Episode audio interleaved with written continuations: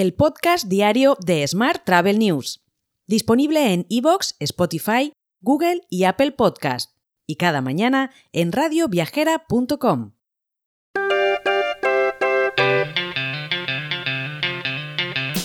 Saludos y bienvenidos, bienvenidas un día más al podcast de Smart Travel News. Esta semana nos patrocina Melia Pro Business Travelers con 10 nuevos beneficios a disfrutar durante tus viajes de negocios. Entre ellos obtendrás bienvenida personalizada para que desde tu llegada te sientas como en casa, acceso a área de trabajo con prioridad de check-in, checkout express para que no tengas que preocuparte por nada y otros beneficios exclusivos para ti. Reserva tus viajes de negocio en www.meliapro.com. Y vamos ahora con la actualidad del día. Ministros y delegados de alto nivel de más de 150 países de todo el mundo se reunirán del 16 al 20 de octubre en Samarcanda, Uzbekistán, en la 25 Asamblea General de la OMT. En ella, las máximas autoridades turísticas mundiales analizarán cómo guiar al sector hacia su recuperación y su transformación. Mientras, la Spain Film Commission ha presentado su proyecto Spain Screen Grand Tour en el contexto de esta vigésimo quinta reunión de la, de la OMT. Se trata de una iniciativa pionera para descubrir España con otra mirada a partir del cine, las series y otras producciones. Por su parte, Estados Unidos se ha posicionado en los últimos meses como uno de los principales mercados emisores de turistas hacia España. Con un perfil de turista emergente con un alto poder adquisitivo y con gran interés por las experiencias locales, la cultura o la gastronomía, las empresas españolas se preparan ahora para acoger a este visitante en constante crecimiento. Más temas. Airbus sigue por delante de Boeing en la carrera por la entrega de aviones en 2023. La compañía entregó un total de 488 aviones entre enero y septiembre, 51 más que el año anterior, mientras que Boeing entregó 117 aeronaves menos que su rival europeo, hasta las 371 en el mismo periodo de 2023. Más asuntos.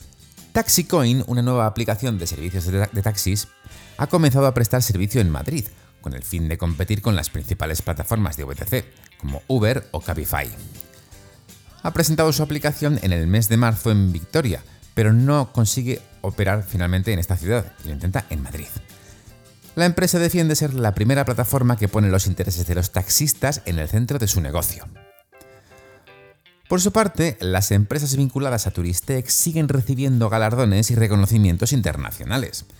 Este es el caso de AnySolution, que se ha alzado con el galardón en Bruselas en el transcurso de la IoT Signature Event 2023, que se ha convertido así en la primera empresa de Baleares en conseguirlo.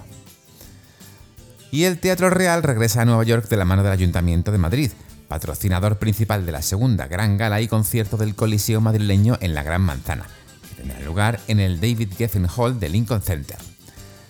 El evento constituye una herramienta para contribuir a la promoción del turismo de alto impacto en la ciudad de Madrid dentro del mercado estadounidense.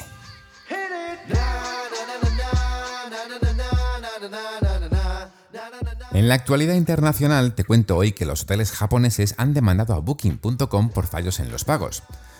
Los propietarios afirman que en los últimos meses Booking.com no ha transferido puntualmente los pagos de los clientes a los hoteles, dejando esencialmente las facturas de los hoteles sin pagar durante días o incluso meses.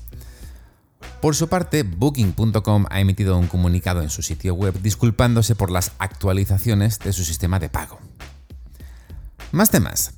Didi Autonomous Driving, que desarrolla vehículos autónomos para viajes compartidos, ha recaudado 149 millones de dólares de Guangzhou Automobile Group Co. y también de Guangzhou Development District Investment. A principios de este año, la empresa aseguró que tiene previsto lanzar robotaxis que los clientes podrán reservar a través de la aplicación de viajes compartidos Didi en 2025.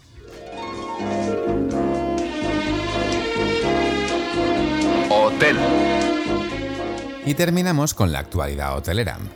Riu, Meliá, Barceló y Piñero dan la espalda al millonario proyecto Estrella de Pedernales perdón, en República Dominicana. Las cuatro hoteleras han dejado su entrada en suspenso por la falta de garantías en los plazos de ejecución del aeropuerto y de las infraestructuras básicas. De hecho, Iberostar es la única que participará e inaugurará el primer hotel en la zona. Por último, te cuento que U Music Hotels ha nombrado a Eduardo Maiza como nuevo director of Experiences and Partnerships. Todo parte de su compromiso por poner en valor la música, el arte y la cultura en todas sus formas y por ofrecer, como parte de su propuesta única de valor, experiencias únicas también que permitan al cliente combinar su estancia con vivencias especiales y exclusivas. Nada menos.